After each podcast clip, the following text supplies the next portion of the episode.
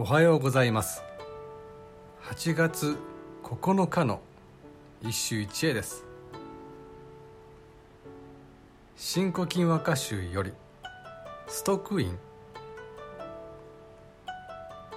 いつしかと荻の葉向けの偏りに空や秋とぞ風も聞こえる。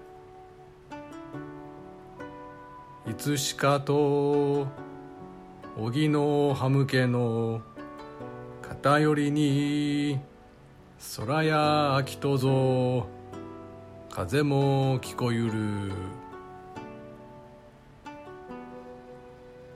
風に秋を感じるとは和歌の上等であり立秋の頃は同じような歌が大量生産された。これもご挨拶程度であれば構わなかったかもしれないが歌に芸術を思考するようになると安易な真似事は敬遠されるようになる。顕著なのが新古今だ。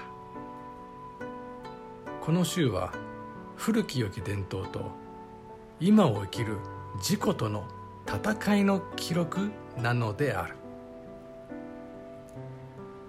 いつの間にか荻の葉は一斉になびいて「そらそらもう秋だよ」と風が叫んでいる。昨日の年行のようなはっと気づくさりげなさではない。ストックインの秋風は大胆にその存在を知らしめんとする。古典の文脈に沿いながらも全く違う趣向であることがわかるだろ